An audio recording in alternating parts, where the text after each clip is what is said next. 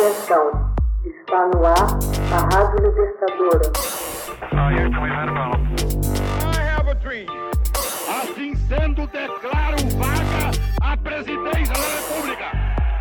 Começa agora o Hoje na História de Ópera Mundi. Hoje na história, 2 de setembro de 490 a.C., atenienses vencem a Batalha de Maratona. Em 2 de setembro de 490 a.C. é encerrada a Batalha de Maratona, quando os atenienses derrotaram os persas, que tentavam apoderar-se e escravizar esta cidade distante 42 quilômetros de Atenas. Uma vitória do poderoso Império Persa poderia fazer ruir a independência das cidades-estados da Grécia e pôr fim à civilização e cultura grega. Enquanto o numeroso exército persa desembarcava, os atenienses enviaram um mensageiro, Filípides, a Esparta, para solicitar a ajuda dos espartanos na batalha que seria travada. O mensageiro cobriu a distância de 250 quilômetros em menos de três dias, uma notável façanha sob todos os aspectos. De volta à maratona, porém, tomou conhecimento que os comandantes decidiram não esperar pela ajuda dos espartanos. Apenas cerca de três horas de batalhas, 10 mil atenienses armados com longas lanças e grandes escudos de bronze derrotaram 20 mil a 30 mil invasores do até então imbatível Império Persa. O centro do império era a Pérsia e se estendia a oeste até o Egito e a leste até o Paquistão. Quando os persas conquistaram a Ásia Menor, o passo seguinte foi invadir a Europa para tomar a Grécia. A maioria das cidades-estado do norte da Península Grega se submeteu sem resistência. Atenas, bem no centro da península, decidiu resistir. Daí o envio de uma força anfíbia pelos persas, que desembarcou em Maratona.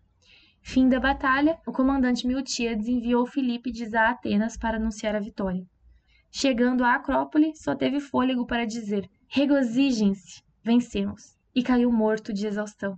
Em suas histórias, Heródoto conta que 6.400 persas e 192 atenienses morreram. Os gregos foram enterrados num túmulo coletivo que existe até hoje. Nos séculos que se seguiram, a história de Filípides e a história de um corredor que morreu após levar a notícia da vitória ateniense fundiram-se. No século XIX, o historiador britânico Robert Browning descreveu em seu Dramatic Idols of Pheidippides Dash to Athens, o dramático idílio da corrida de Feidípedes para Atenas, o anúncio da vitória e sua morte. Embora certamente não tenha sido o mesmo Filípides a correr os 250 quilômetros em menos de três dias e os 42 quilômetros para anunciar a vitória, e seja inverossímil que um corredor correio profissional possa ter morrido após tal corrida, a história ganhou robustez e se tornou o símbolo da maratona, uma das mais difíceis e emocionantes provas do atletismo olímpico. Ela é disputada na exata distância de 42.195 metros pelas ruas da cidade sede. Hoje na história, texto original de Max Altman, organização Haroldo Cerávolo, locução Camila Araújo, Edição Natália Mendes. Você já fez uma assinatura solidária de Opera Mundi? Com 70 centavos por dia, você ajuda a imprensa independente e combativa. Acesse www.operamundi.com.br/apoio.